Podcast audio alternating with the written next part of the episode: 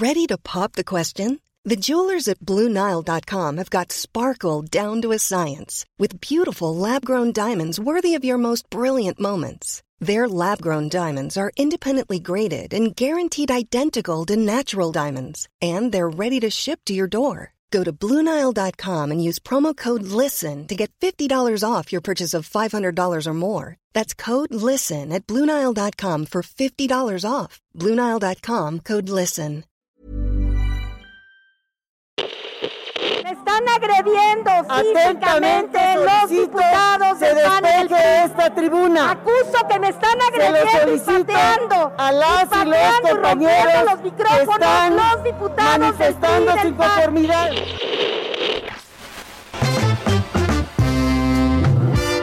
El Ciudadano Político, el podcast de Max Kaiser.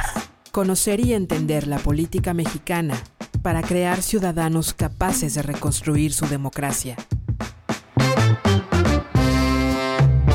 Hola, yo soy Max Kaiser y este es el episodio número 10 de esta segunda temporada de nuestro podcast El Ciudadano Político.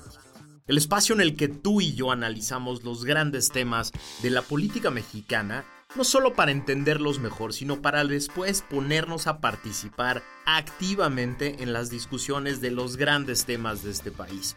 Porque si nosotros, los políticos, hacen lo que quieren, ¿eh? Si no le entramos nosotros, si no nos metemos en las grandes discusiones, los dejamos solos y ya vimos que solitos hacen lo que quieren. Y justo de eso, justo de eso se trata este episodio. En las últimas semanas, en los últimos años en realidad, hemos vivido todo tipo de frustraciones los mexicanos con esas personas que en las encuestas de confianza, de popularidad que se hacen respecto de las instituciones están en el último lugar. Sí, de verdad, ¿eh?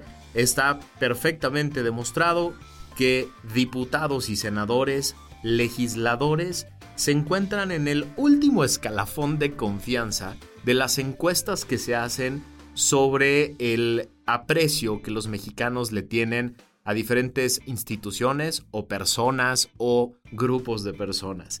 Y no es gratuito. No es gratuito que estén en ese penoso lugar porque han sido todo menos nuestros representantes. Se dedican a todo menos a tratar de hacer las cosas para que mejore la situación, la calidad de vida de nosotros los mexicanos. Y por eso la pregunta de hoy es muy importante que la discutamos entre tú y yo. La pregunta es, ¿qué es el Congreso de la Unión y por qué son nuestros empleados? Sí, son nuestros empleados, trabajan para nosotros. No lo digo yo, lo dice la Constitución. No es una metáfora, no es un buen deseo, no es uno de estos principios constitucionales o democráticos que está en los libros y en las discusiones académicas. No, lo dice la Constitución y hoy vamos a analizar justo eso. Para esto nos vamos a hacer tres preguntas. La primera pregunta, ¿cómo se integra el Congreso y sus dos cámaras y cómo funcionan? Es muy importante saber qué son, cómo se integran y qué hacen para después poderles pedir cuentas. 2. Segunda pregunta. ¿Qué ha hecho el Congreso en los últimos meses y años que nos tiene tan enojados a los mexicanos, tan frustrados y tan decepcionados con ellos? Y la tercera pregunta. ¿Qué podemos hacer? ¿Qué podemos hacer para que hagan su trabajo, para que hagan mejor su trabajo y nos representen a nosotros? Vámonos a esta primera parte que me parece fundamental. ¿Cómo se integra y cómo funciona el Congreso de la Unión y sus dos cámaras? A ver, la Constitución dice que se deposita el supremo poder legislativo en el Congreso de la Unión que funciona en dos cámaras, una Cámara de Senadores y una Cámara de Diputados. ¿Por qué digo que son nuestros empleados? Porque lo dice la Constitución. El artículo 41 dice que el pueblo, o sea, tú y yo, ejerce su soberanía a través de los poderes de la Unión.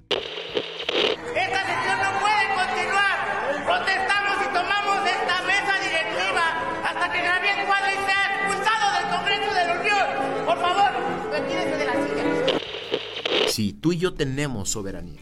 Tú y yo somos los que decidimos sobre el futuro de este país. ¿Cómo lo hacemos? A través de los poderes de la Unión. Es decir, 120 millones de mexicanos queriendo poner orden y queriendo hacer leyes y queriendo decidir cosas es imposible. La democracia, la democracia representativa, es este modelo en el cual la constitución genera autoridades, genera órganos de representación para que tú y yo a través de ellos podamos ejercer la soberanía. Es decir, no mandan ellos, ellos son mandatarios, tú eres el mandante. Tú eres el que dice qué quieres, tú eres el que dice quién puede, tú eres el que dice cómo deben ejercer el poder, porque tú tienes la soberanía y la ejerces a través de ellos. Pero el artículo 51 respecto de la Cámara de Diputados es todavía más claro. Dice, la Cámara de Diputados se compondrá de representantes de la nación. Es decir, nos representan a ti y a mí. Ahora tienen dos características, dos integraciones y por lo tanto dos dinámicas diferentes estas dos cámaras. El Congreso se integra por dos cámaras, la Cámara de Senadores y la Cámara de Diputados. Es una copia de la Constitución norteamericana, este modelo de tipo presidencial bicameral que luego se fue modificando en México y se fue descomponiendo un poco el concepto. La Constitución norteamericana creaba dos grandes órganos legislativos, la Cámara de Senadores y la Cámara de Representantes. Y ellos se mantienen prácticamente idénticos de cómo nacieron estos dos. ¿Cómo nacen? La Cámara de Senadores es la que le dicen la Cámara Federal. ¿Por qué? Porque en esa Cámara hay dos legisladores, dos senadores por cada estado. ¿Qué quiere decir? ¿Por qué se llama la Cámara Federal? Porque a pesar de que Maine y Vermont sean completamente diferentes en tamaño, en economía, en poder político que California. California tiene dos senadores, Vermont tiene dos senadores, Virginia tiene dos senadores. ¿Por qué? Porque la idea de esta Cámara era equilibrar la fuerza de los diferentes miembros de la federación en una Cámara en la que cada estado tenía dos representantes, dos senadores. Y por el otro lado estaba la que se le dice la Cámara Popular, o la Cámara Baja, que es la Cámara de Representantes. Y ahí sí, la población de cada estado define el número de diputados que van al Congreso de la Unión. En Estados Unidos se mantiene la fórmula pura de mayoría relativa, es decir, gana el que tiene un voto más que el otro, gana el que tiene más votos que el de enfrente. Sí, hay una cosa que se llama el colegio electoral, que interpreta los votos de cada estado. No nos vamos a meter en ese rollo ahorita, pero la idea es que del número de distritos de cada estado surge la representación en la Cámara de Representantes y dos senadores de cada estado van a integrar la Cámara de Senadores. Así funciona Estados Unidos. Y este es el modelo que copiamos. Ahora en México se reconvirtió esto. Así nació. Nacieron como cámaras idénticas en donde había dos senadores por estado y había un número de diputados que representaban a distritos uninominales, es decir, que se ganaban por mayoría relativa, es decir, por un voto más que el de enfrente, y que así se integraban. Hubo una serie de reformas que fueron descomponiendo y fueron recreando esta idea. Por ejemplo, en la Cámara de Senadores ahora no se integra por dos de cada estado, que serían 64. Se integra por 128 senadores. 64 senadores surgen del voto que se llama directo. ¿Qué quiere decir? En la parte de enfrente de la boleta, cuando tú votas por una fórmula de dos senadores por partido con dos suplentes, lo que tú estás haciendo es asignando lo que puede ser el primer lugar. El partido que gana integra dos senadores a la Cámara de Senadores. Y el partido que queda en segundo lugar mete un senador, el primero de su fórmula, que se llama de primera minoría, para integrar otros 32 senadores, además de los 64 que se integran por el voto directo en cada estado. Es decir, si tú vives en Durango, por ejemplo, y vas a votar por senadores, tienes una boleta para senadores. En esa boleta tienes en cada casilla de cada partido tienes a dos propuestas de senadores propietarios y dos propuestas de suplentes en cada partido. En ese estado, el partido que reciba más votos gana dos senadores. Y el partido que quede en segundo lugar gana al primer senador que venga en la fórmula que registró ante el INE como de primera minoría, para tener así 96 senadores. Pero además, hay 32 senadores más de representación proporcional. ¿Esto qué quiere decir? De todas las boletas de todos los senadores que se tacharon en todo el país, el porcentaje de votación determina cuántos senadores de cada partido entran. Por ejemplo, si un partido tuvo el 50% de la votación a nivel nacional para senadores, le corresponden 16 senadores de representación proporcional. Y así se integran los 128. Duran seis años en su encargo y se pueden reelegir de manera inmediata, consecutiva, entre periodos, una vez. Es decir, los senadores en México pueden durar hasta 12 años de manera seguida en su encargo. La otra es la Cámara de Diputados. La Cámara de Diputados se integra por 500 diputados, 500 miembros, que duran tres años en su encargo y se pueden reelegir hasta tres veces. Es decir, otra vez, durar, igual que los senadores, hasta 12 años de manera consecutiva. ¿Cómo se integran? Son 300 de mayoría relativa y 200 de representación proporcional. Los de mayoría relativa se eligen en cada uno de los distritos federales que hay en todo el país. Es decir, hay diputados, hay 300 diputados que surgen de una votación de tu distrito. Tú vives en un distrito federal, tú vives en una demarcación que se llama distrito federal y ahí los partidos registran candidatos cuando son las elecciones el que gana por un voto más que el otro, sin ningún nivel específico de participación, sin ningún nivel específico mínimo de votación, etc., el que gana por un voto más que el otro, es decir, si la mamá de un diputado es la única que sale a votar en todo el distrito, ese diputado es diputado federal en ese distrito específico. Así se integran 300. Ahora, el país se divide en cinco circunscripciones uninominal. Estas cinco circunscripciones tienen la función de dividir al país para que en cada una de ellas, cuando tú votas, tachas tu boleta por diputado federal, al mismo tiempo estás votando por una lista que está atrás de esa misma boleta. Es decir, cuando, cuando te dicen, es que por los de representación proporcional nadie vota, no, sí, tú votaste por ellos. Igual por los senadores, ¿eh? Cuando tachas la boleta de senadores, atrás viene una lista propuesta por los partidos, registrada ante el INE, y estás votando por ellos y estás votando por un partido específico. Es que no te engañen, por los de representación proporcional también votaste tú.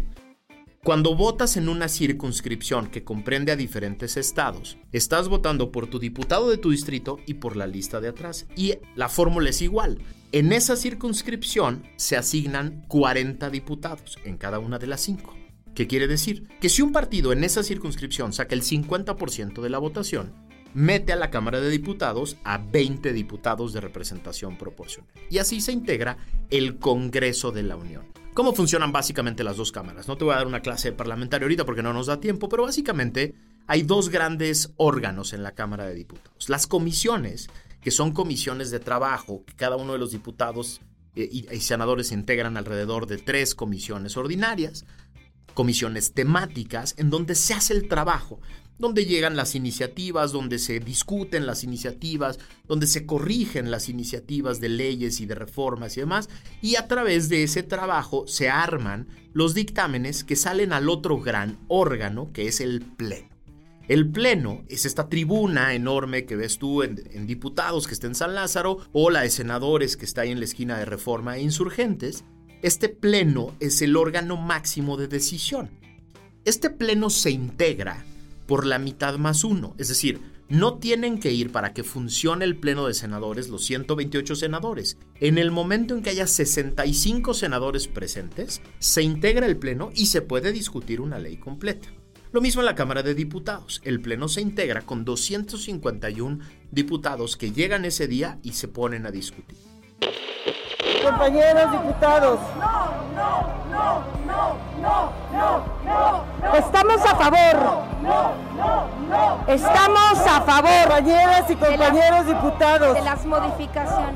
Respeten a la oradora. Este es el nivel de impunidad de la oposición en este país. Dada la necesidad de recuperar el ánimo sereno que permite una discusión de argumentos y de razones, esta presidencia declara un receso. Ese es el órgano que tiene la capacidad de tomar grandes decisiones. Ahora vamos a esas grandes decisiones, porque es importante que las conozcas. ¿Cuáles son las funciones más importantes del Congreso y luego de cada una de las cámaras? La función más importante del el Congreso en su conjunto es hacer, eliminar o reformar las leyes de México que se interpretan de la Constitución, que se requieren por Constitución o que pide el constituyente permanente para interpretar un derecho, una obligación, para crear un órgano, para crear una institución, para reconstruir otra, etc. ¿Por qué digo que leyes que se derivan de la Constitución? Porque el Congreso no tiene, recalco, el Congreso no tiene la facultad de reformar la Constitución. Hay un órgano especial en la Constitución que es el constituyente permanente, que sí está integrado por el Congreso, pero no nada más. El Congreso solito no puede reformar la Constitución. El constituyente permanente está integrado por el Congreso, que para aprobar una reforma constitucional debe aprobarla por dos terceras partes de sus miembros, para después ir a las 32 legislaturas estatales y será aprobada por la mitad más uno. Ese es el constituyente permanente. Es que no te engañen cuando te dicen que el presidente y su mayoría en el Congreso pueden reformar la Constitución. No, el Congreso y el presidente son solo parte del constituyente permanente. El presidente solo tiene la posibilidad de hacer una iniciativa de reforma. El Congreso, con una mayoría calificada de dos terceras partes, puede aprobar esa iniciativa, pero luego tiene que ir a, las 32 legislaturas y ser aprobada por lo menos por la mitad más uno. Por lo tanto, cuando te digan que el Congreso reforma la Constitución, te están mintiendo o no han leído la Constitución. Ahora, las diferentes cámaras tienen funciones y vocaciones que también son muy importantes entender. Por ejemplo, la Cámara de Diputados, además de participar en la creación de leyes, en reformas o en eliminación o en nuevas leyes en cámaras sucesivas, Además, como facultad exclusiva que solo él puede hacer, está la aprobación del presupuesto de egresos. Es decir, la Cámara de Diputados es la que reparte el dinero. De la ley de ingresos que se determina cuánta lana va a tener el país el año que viene, el gobierno para gastar, la Cámara de Diputados es la que define dónde, cuánto, cómo, con qué reglas. Es importantísima su labor. Es quizá una de las más importantes, a veces más importante incluso que la de hacer leyes. Dos, la Cámara de Diputados fiscaliza el ejercicio de los recursos. Tiene colgada la Cámara de Diputados un monstruo que se llama la Auditoría Superior de la Federación y a través de la Auditoría Superior de la Federación se audita el ejercicio de todos los recursos públicos de todo el Estado. Es importantísimo entender esto porque cuando votas por un diputado, no solo estás votando por un idiota que va a levantar la mano cuando le digan que hay una ley que hay que aprobar, no, estás votando por el cuate que va a decidir el futuro de 4 billones de pesos cada año que se reparten de diferentes maneras y que pueden afectar diferentes temas. Pero además la Cámara de Diputados, y eso el año que entra va a ser súper relevante, designa a los consejeros del INE. Por mayoría eh, calificada, designa a los consejeros del INE que van a ser al final los árbitros que van a definir las elecciones. La Cámara de Senadores, por su lado, también tiene facultades exclusivas muy importantes, que solo ellos hacen.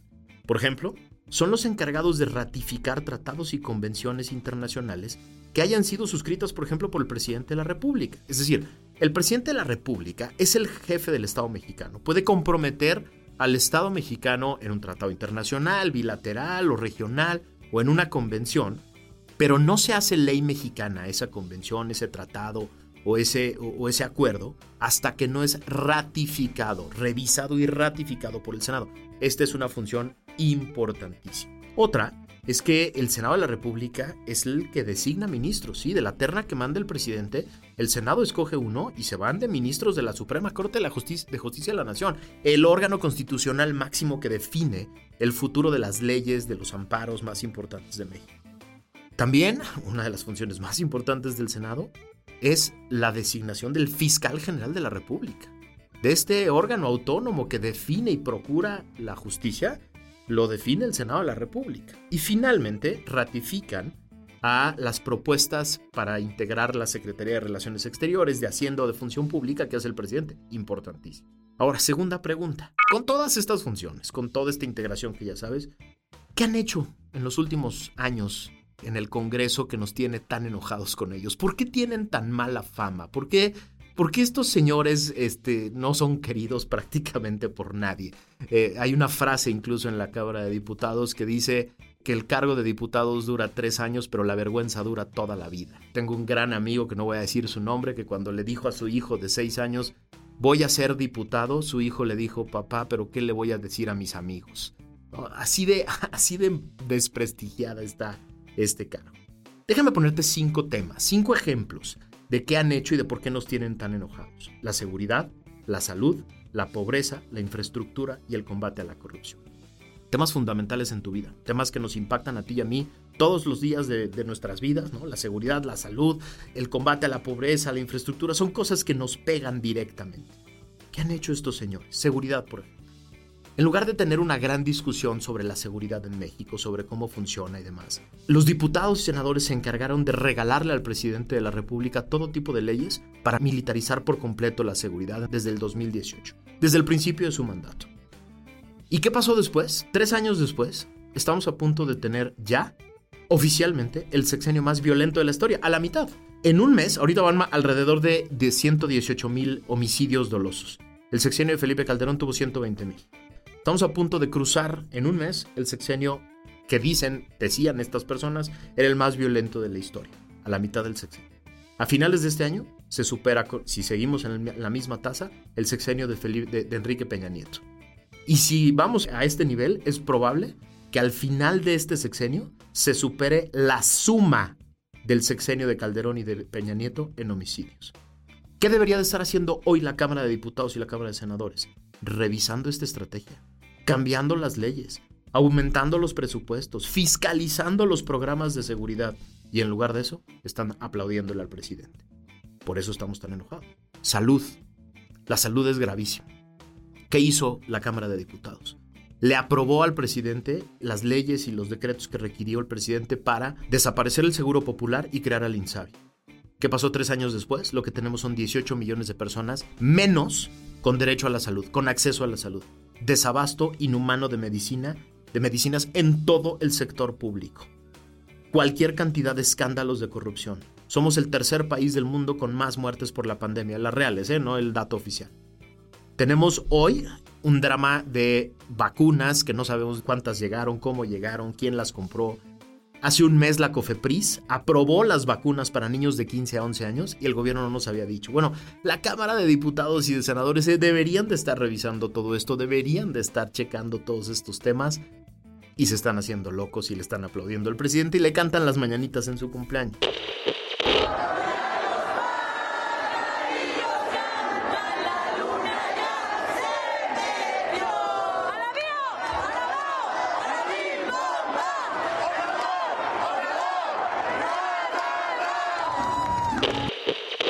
Tercer tema, la pobreza. 3.8 millones de pobres nuevos. Cambió toda, toda la política de social en este país desde hace tres años. Los programas sociales dejaron de ser programas de corresponsabilidad y se convirtieron en tarjetas de débito para mandarle dinero a las personas pobres. ¿Qué pasó tres años después? Aumentó la pobreza, aumentó la desigualdad, disminuyó la clase media, ¿Qué debería de estar haciendo el Congreso? Revisando estas políticas, revisando el fracaso de Sembrando Vida, de Jóvenes Construyendo Futuro, de diferentes programas que han sido un fracaso en el combate a la pobreza. ¿Qué están haciendo en lugar de esto? Aplaudiendo. Cuarto tema, la infraestructura. Desde hace tres años, la Cámara de Diputados le aprueba presupuestos a tres proyectos, a cuatro proyectos de infraestructura que son un fracaso financiero. Santa Lucía, sí, la gente ya vio las fotos muy bonitas de un edificio muy grandote, nada más que está vacío. Ese edificio grandote, vacío, nos cuesta dinero todos los días. Si no es un negocio, si no hay pasajeros, si no hay venta de, cosas en las tiendas, ese monstruo nos cuesta a ti y a mí. Nos cuesta a ti y a mí Pemex, nos cuesta a ti y a mí Dos Bocas, nos cuesta el tren Maya, nos cuesta todo el, proyecto de infraestructura de carreteras que se destruyen. Nos cuesta el tren México-Toluca. ¿Qué debería estar haciendo la Cámara de Diputados? Revisando el presupuesto de cada uno de estos proyectos y si es necesario cancelando estos proyectos. Lo podrían hacer.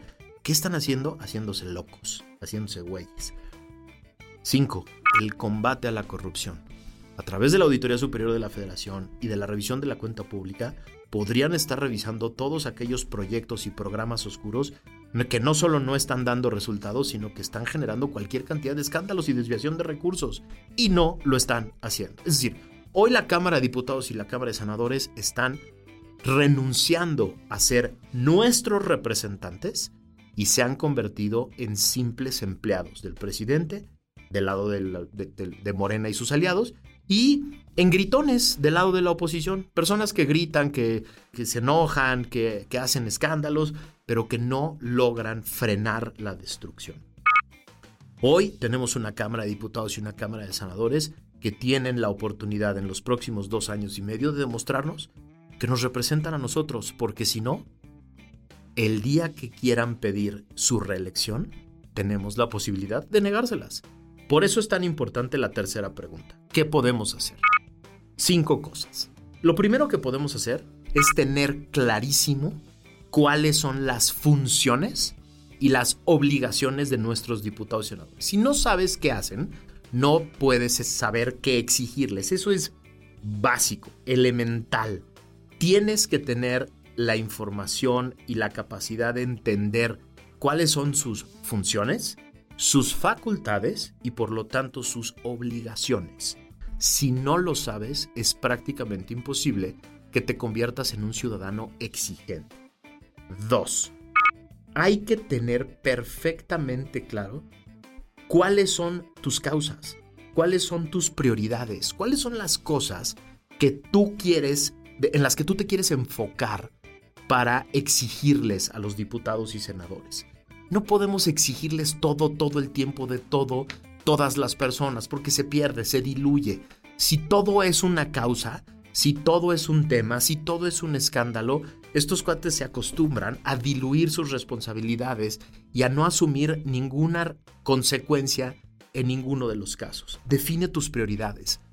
Defender al INE, por ejemplo recobrar el presupuesto y el abasto de medicinas, la violencia, la inseguridad, las causas de derechos humanos, el combate a la corrupción. ¿Cuáles son tus prioridades? ¿Cuáles son las cosas en las que tú te quieres enfocar los próximos meses y años para convertirte en el jefe real, en el jefe eficaz, en el jefe exigente de tus diputados y senadores? ¿Cómo le vas a hacer para estar presente en las discusiones? teniendo causas, teniendo prioridades, sabiendo cuáles son las cosas que no vas a dejar pasar. Tres, para eso hay que ser vigilantes, hay que estar pendientes. Hay que llevarles el récord, hay que, hay que llevarles la lista. Nos acordamos de todas las cosas que nos hicieron las personas cercanas desde hace años. Ahí tenemos la lista en la mente guardada del último detallito, de la última mala cara, del último buenos días de malas que nos dieron. Pero estos cuates hacen lo que quieren con nuestro dinero, con nuestras funciones, son nuestros representantes y no llevamos el récord, no llevamos la lista de las ofensas, de las deslealtades que nos llevan.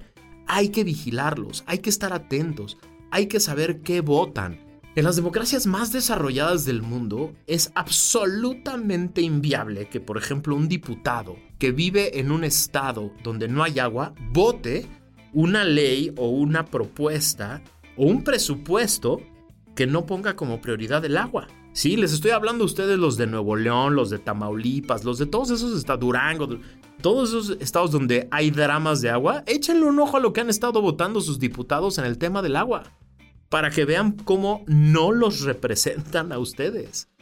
Todos ustedes que utilizan el IMSS, que utilizan el ISTE, todos ustedes que han tenido dramas de personas enfermas que tienen una cita hasta dentro de 10 meses y cuando la tienen no había medicinas, etcétera, revisen qué han estado haciendo sus diputados y senadores con el tema de la salud y el abasto de medicinas. Todos ustedes que viven en estados como Michoacán, como Guerrero, como San Luis, que están viviendo un drama espantoso de violencia e inseguridad, revisen qué han estado haciendo estos cuates en torno a leyes, procedimientos, decretos, presupuestos de seguridad hay que volvernos vigilantes para saber qué exigir. 4. Hay que volvernos exigentes. Vigilar no es suficiente. Revisar no es suficiente. En el momento en que tú veas que tu diputado, que tu senador está votando cosas que van en contra de tu estado, en contra de tu distrito, en contra de tus intereses, hay que decírselos. Y hay que exigirles a través de las redes sociales y de todas las maneras que en sus páginas de internet están sus teléfonos, sus oficinas de atención al público. Todos supuestamente tienen oficinas de atención al público, correos electrónicos, teléfonos, WhatsApps, redes sociales. Hay que exigirles, oiga, usted está votando en contra del INE y yo defiendo al INE y a usted no lo voy a volver a reelegir. Hay que volvernos exigentes porque si no, estos cuates se sienten solos. Y finalmente, la 5. La que más les duele a estas personas. No volver a votar por ellos. Desde ahorita hay que empezarles a avisar. Si usted va a votar en contra del abasto de medicinas, si usted votó en contra de las estancias para madres solteras, si usted votó en contra de las escuelas de tiempo completo, yo no voy a volver a votar por usted. No más. Cuando ese diputado o ese senador o esa senadora regrese contigo en el 24 a decir, yo estoy por la salud, y tú tengas el récord completo de todas las veces que votó en contra del abasto de medicinas, tienes la posibilidad de decir, no, usted es una mentirosa. Aquí perfectamente le puedo demostrar que usted no está por la salud, porque usted lleva un récord perfectamente contrario a lo que está proponiendo. Esa es la ventaja de la reelección. Ahora ya trabajan para nosotros, no se han acabado de dar cuenta. En la última elección, en la del año pasado, varios diputados de Morena que se sentían inamovibles perdieron su chamba, ¿eh? Sobre todo, por ejemplo, los de la Ciudad de México. Diputados de distritos de la Benito Juárez, de Miguel Hidalgo, de Coyoacán, de Tlalpan, de, de estos lugares que se sentían inamovibles, perdieron su chamba. Los mandaron ustedes con sus votos a su casa. Eso es lo que más les duele. Pero para poder hacer ese castigo, hay que estar bien informado, hay que saber qué hacen, hay que saber cuáles son sus funciones, hay que tener perfectamente claro cuál es su récord de votación, de participación, de asistencia. Hay que estarles dando marcaje personal para tener la posibilidad en 24 de decir, usted no hizo la chamba y usted no tiene mi voto.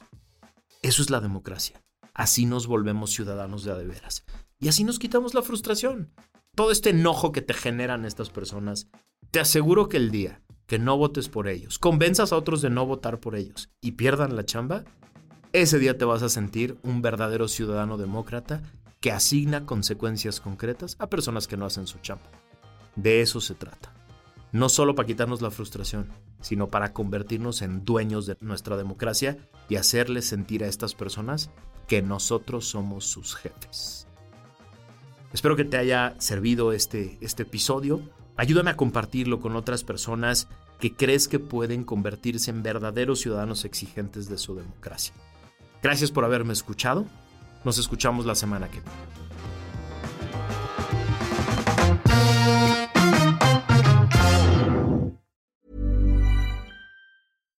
When you make decisions for your company, you look for the no-brainers. And if you have a lot of mailing to do, Stamps.com is the ultimate no brainer. It streamlines your processes to make your business more efficient, which makes you less busy. Mail checks, invoices, legal documents, and everything you need to keep your business running with Stamps.com.